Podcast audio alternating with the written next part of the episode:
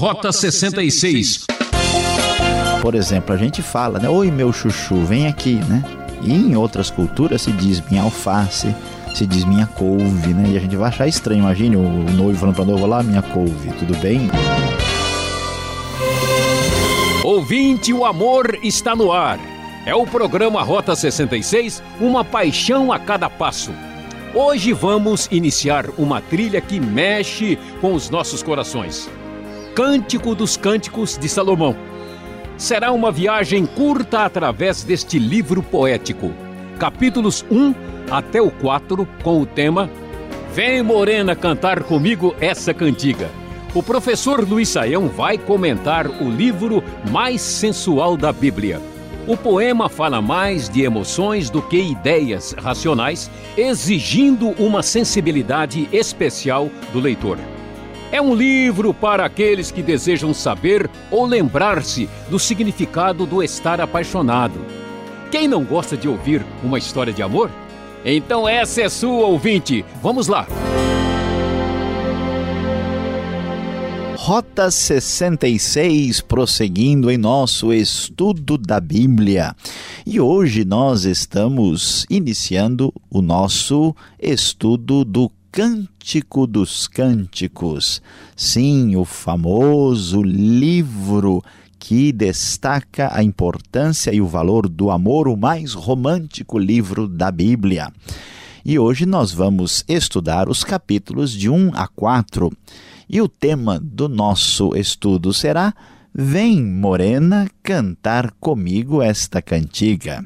Talvez você, como muitos através da história, tenha tido uma surpresa ao ler a Bíblia e se deparar com o famoso Cântico dos Cânticos, o Shir Hashirim, o famoso Cântico ou Cantares de Salomão.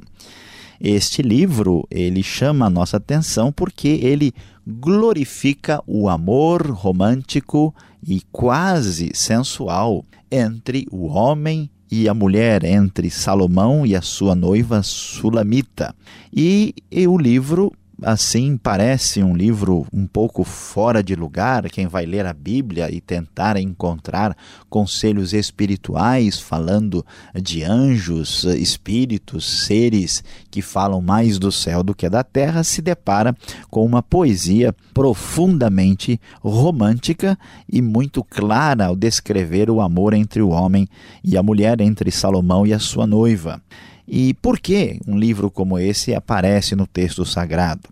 É importante prestar atenção e destacar que o tema fundamental que engloba livros como Provérbios, Eclesiastes e agora também o Cântico dos Cânticos é a sabedoria.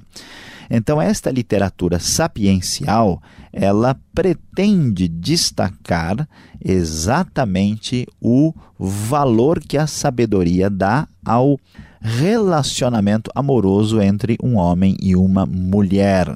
Porque, ao contrário do que muita gente possa imaginar, a sexualidade foi criada por Deus e é vista na Bíblia como uma coisa bonita, especial e muito importante, pois se o próprio Deus criou o homem e a mulher, certamente este relacionamento deve encontrar um espaço na própria a doutrina, ou melhor, no próprio ensinamento e direcionamento das Escrituras Sagradas. Sem dúvida, isso não é algo afastado da relação com Deus, não é nada afastado da relação especial, deve haver aqui um direcionamento ou um espaço especial dedicado ao amor, já que ele é também criação de Deus e faz parte daquilo que Deus planejou para o ser humano.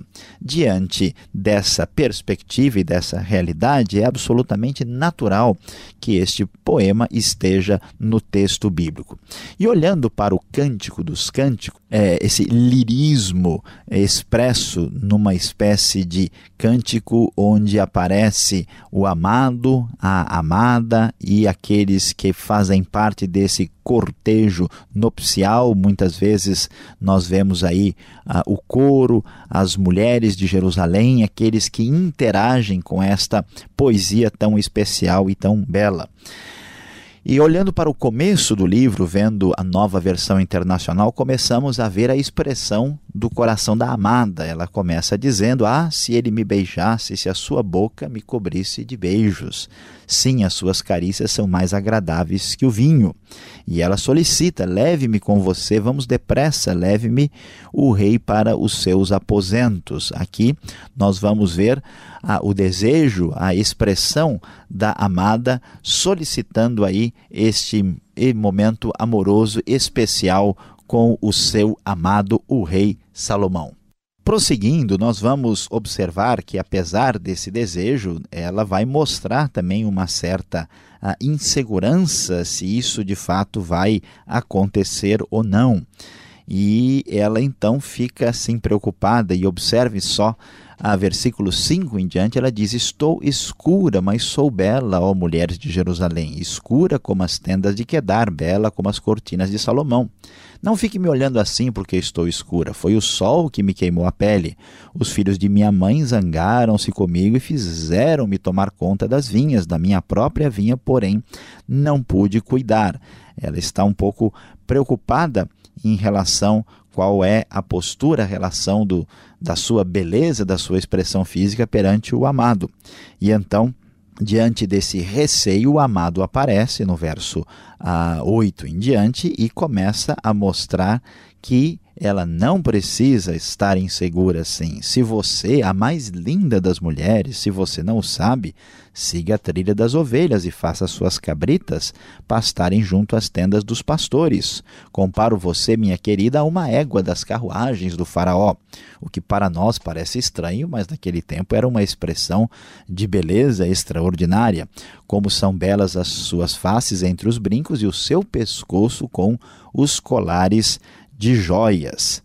E o texto vai prosseguir e vai mostrar aí essa troca de apreços expressos poeticamente que vai andar aí por volta do começo, até o começo do capítulo 3 e chegando lá quando vai se iniciar a expressão propriamente de bodas de casamento que vai chegar em breve. Como você vê, esta moça, esta sulamita, como é chamada e reconhecida, ela está queimada do sol, a semelhança de muitas pessoas, muitas moças hoje, ela pode ser bem classificada como uma morena e ela, juntamente com o rei Salomão, ela canta a sua cantiga.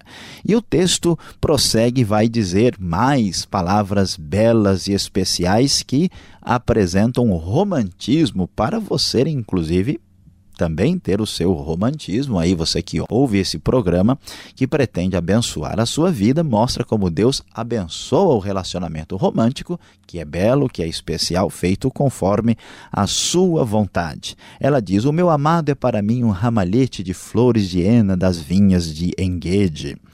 E no verso 15, o amado responde: Como você é linda, minha querida. Ah, como é linda, seus olhos são pombas. Talvez você que está ouvindo aí, quem sabe hoje mesmo já teve esta experiência aí bastante inspirada no Cântico dos Cânticos. E a amada devolve: Como você é belo, meu amado. Como é encantador, verdejante ao nosso leito, de cedro são as vigas da nossa casa e de cipreste os caibros do nosso telhado. E o capítulo 2 vai prosseguir com essa descrição extraordinária do reconhecimento amoroso entre os dois que representam esse amor especial criado pelo nosso Deus com toda a sua sabedoria e criatividade. E amada vai dizer: Como uma macieira entre as árvores da floresta é o meu amado entre os jovens. Ele é especial, ele é o diferente. Tenho prazer em sentar-me à sua sombra, o seu fruto é doce ao meu paladar. Ele me levou ao salão de banquetes e o seu estandarte sobre mim é o amor. Por favor, sustentem-me com passas, revigorem-me com maçãs, pois estou doente de amor. Olha só a paixão tremenda e forte da nossa conhecida sulamita, que é a amada do Cântico dos Cânticos, ela está de fato aí dominada por esse sentimento tão profundo e forte. O seu braço esquerdo esteja debaixo da minha cabeça e o seu braço direito me abrace. Mas apesar de todo esse lampejo, toda essa disposição romântica profunda, um conselho interessante equilibra aqui o calor da temperatura entre os dois. Não despertem nem provoquem o amor enquanto ele não o quiser, diz o verso 7, e aliás, esse refrão vai se repetir várias vezes no Cântico dos Cânticos. E o amado vai prosseguir, ele diz: Levante-se, minha querida, minha bela, e venha comigo. Veja, o inverno passou, acabaram-se as chuvas e já se foram, aparecem flores na terra, e ele começa a descrever e diz: minha pomba que está nas fendas das rochas, nos esconderijos, nas encostas dos montes, mostre-me seu rosto, deixe-me ouvir sua voz, pois a sua voz é suave e o seu rosto é lindo. Veja aqui expressão bela, especial, que mostra aqui um relacionamento ao mesmo tempo muito definido, muito claro, muito forte a linguagem do Cântico dos Cânticos, por vezes é forte, mas ao mesmo tempo ela tem a sua suavidade, conservando aí uma sensualidade no sentido positivo da palavra, no sentido bíblico do termo, e também, ao mesmo tempo, uma espécie de respeito profundo que é fundamental para qualquer relacionamento. E o texto prossegue no capítulo 3. Ela mostra a sua procura pelo seu amado. A noite toda procurei meu leito, aquele a quem o meu coração ama, mas não o encontrei. E ela então sai em busca dele pela cidade, até fala com as sentinelas, e ela então diz que passa mal assim fisicamente por causa desse desespero de encontrá-lo e ela clama e diz: Mulheres de Jerusalém, eu as faço jurar pelas gazelas e pelas corças do campo, não despertem nem incomodem o amor enquanto ele não o quiser. Então as duas realidades estão contrapostas enquanto ela mostra sua paixão, o amor tem que ser absolutamente espontâneo, não pode ser forçado. E a parte final do capítulo 3 vai mostrar uma, um cortejo que acompanha o elemento nupcial, um casamento, e diz: O que vem subindo do deserto como uma coluna de fumaça, perfumado com mirra, incenso com extrato de todas as especiarias dos mercadores, vejam, é a liteira de Salomão, escoltada por 60 guerreiros, os mais nobres de Israel, todos eles trazem espadas, são experientes na guerra, e vai prosseguindo adiante e diz: o Mulheres de Sião, saiam, venham ver o rei Salomão. Ele está usando a coroa, a coroa que sua mãe lhe colocou no dia do seu casamento, no dia em que seu coração se alegrou. Os estudiosos discutem se isso é o próprio cortejo do casamento em si ou se a sulamita está doente de amor sonhando com o dia do casamento. Capítulo 4 prossegue um pouco mais e vai repetir as suas palavras belas de elogio de um para o outro. Como você é linda, minha querida. Ah, como é linda, diz o verso 1 na nova versão internacional da Bíblia, e ele elogia todas as suas qualidades. Você fez disparar o meu coração, minha irmã, minha noiva, diz o 9, fez disparar o meu coração com um simples olhar, com uma simples joia dos seus colares. E assim o texto prossegue e se encerra no comecinho do capítulo 5, aí afirmando mais uma vez a beleza desse amor. Diante dessa realidade, quando falamos sobre esse Vem Morena cantar comigo esta cantiga, vemos aqui a beleza do amor romântico que Deus criou entre o homem e a mulher. E como dizem muitas vezes as letras das músicas populares, isso é muito belo, muito especial e muito bonito. Afinal de contas, é o amor.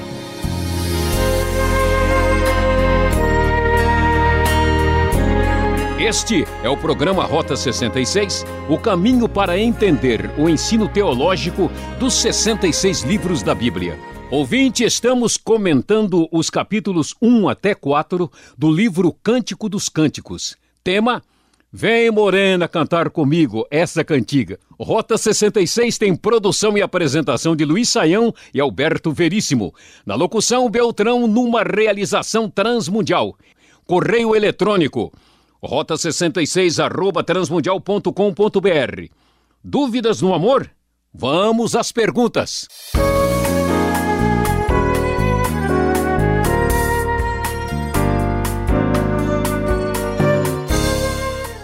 Se você achou estranho o Cântico dos Cânticos, capítulos de 1 a 4, olha, professor Saião, eu fiquei aqui pensando como um livro tão sensual faz parte de um livro espiritual como a Bíblia. Como é que ele chegou aqui? Será que esse livro deve ser entendido de forma literal mesmo ou tem algum, alguma outra informação que a gente ainda não conhece? Pois é, pastor Alberto, muita gente faz essa pergunta e até estranha o livro de Cantares. O sujeito até olha para a capa da Bíblia para ver será que é isso, que é a Bíblia mesmo que eu estou lendo, né? Mas uh, o problema não está na Bíblia, o problema está em nós, né? porque na mentalidade bíblica, especialmente na mentalidade do Antigo Testamento, não há nenhuma razão para se estranhar um livro como esse. A Bíblia é um livro muito realista que fala da realidade humana do jeito que ela se apresenta, inclusive na área do relacionamento entre o homem e a mulher. Então, para a mentalidade dos autores e dos primeiros leitores, não havia nenhuma dificuldade aqui. Depois, posteriormente, nós sabemos que alguns rabinos, alguns estudiosos e muitos uh, doutores da igreja cristã, especialmente na Idade Média, eles estranharam né, o texto e acharam então que o livro era indigno, que onde já se viu falar dessas coisas abertamente, né? E, portanto, pastor Alberto, houve aí uma tendência de querer ver esse livro como uma simples alegoria.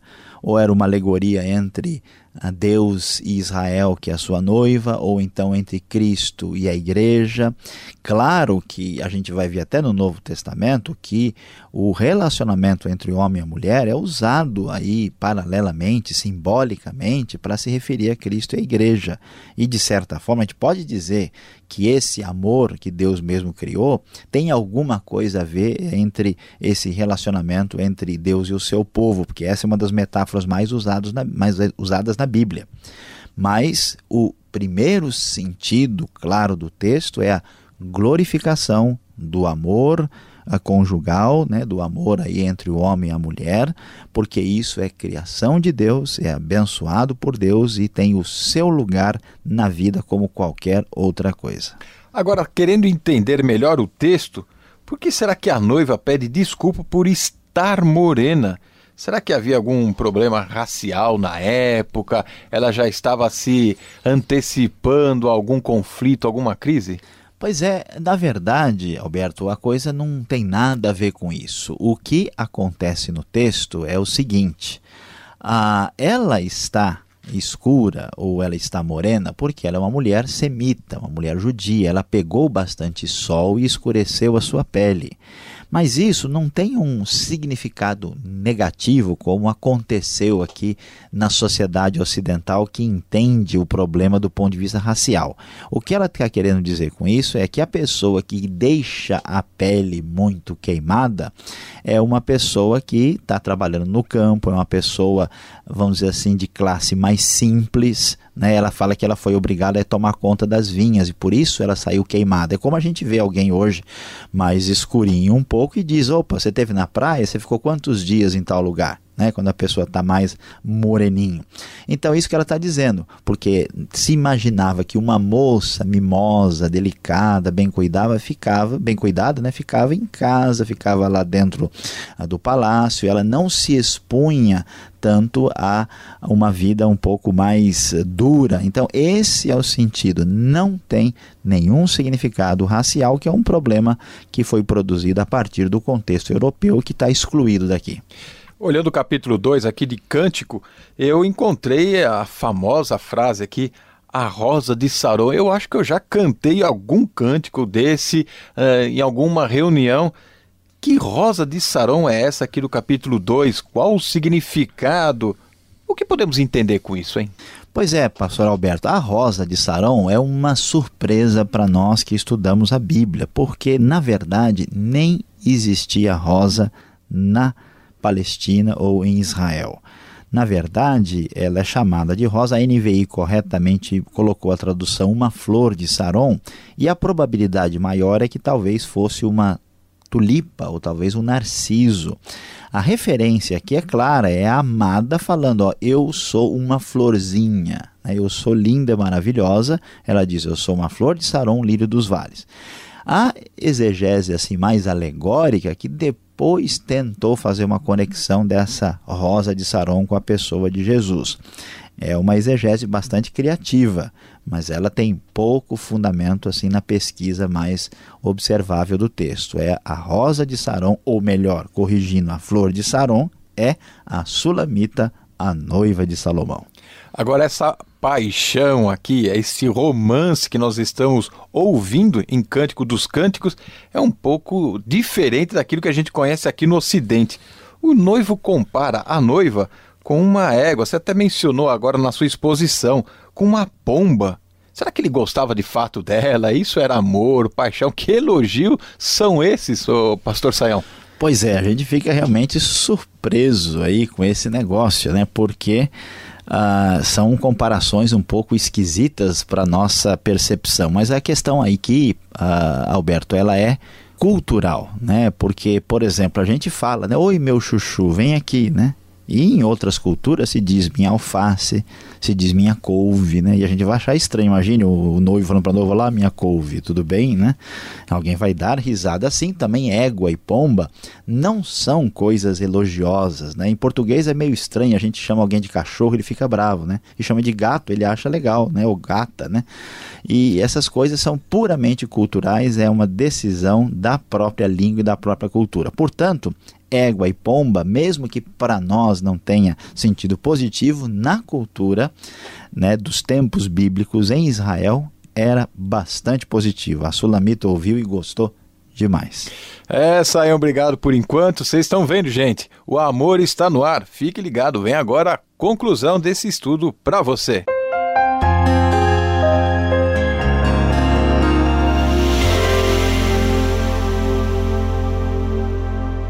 Hoje no Rota 66 você vai ficar apaixonado por esse programa. Sim, sim, hoje o amor está no ar. Nós estamos falando do Cântico dos Cânticos e você está com a atenção bem ligada, pois falamos dos capítulos 1 ao 4 Falando sobre o tema, vem Morena cantar comigo esta cantiga. Você observou a cantiga que ora o amado canta, ora a amada canta, o noivo e a noiva, e ainda acompanhados pelo coro, pelas mulheres de Jerusalém. É uma poesia muito bonita que fala sobre o amor, o amor criado por Deus, o amor com toda a sua força, com todo o seu impulso, com toda a sua vitalidade, o seu vigor, que é uma coisa extraordinária, especial e que sem dúvida deve ser comemorado e celebrado e faz parte da criação de Deus.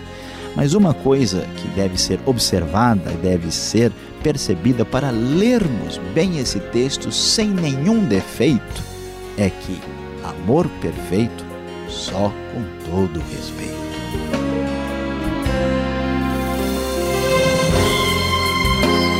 Rota 66 de hoje vai ficando por aqui, que pena, ouvinte. Mas voltaremos nesta sintonia e horário com uma nova série de estudo em Cântico dos Cânticos. E visite o site transmundial.com.br. Tudo de bom e até o próximo programa. Tchau!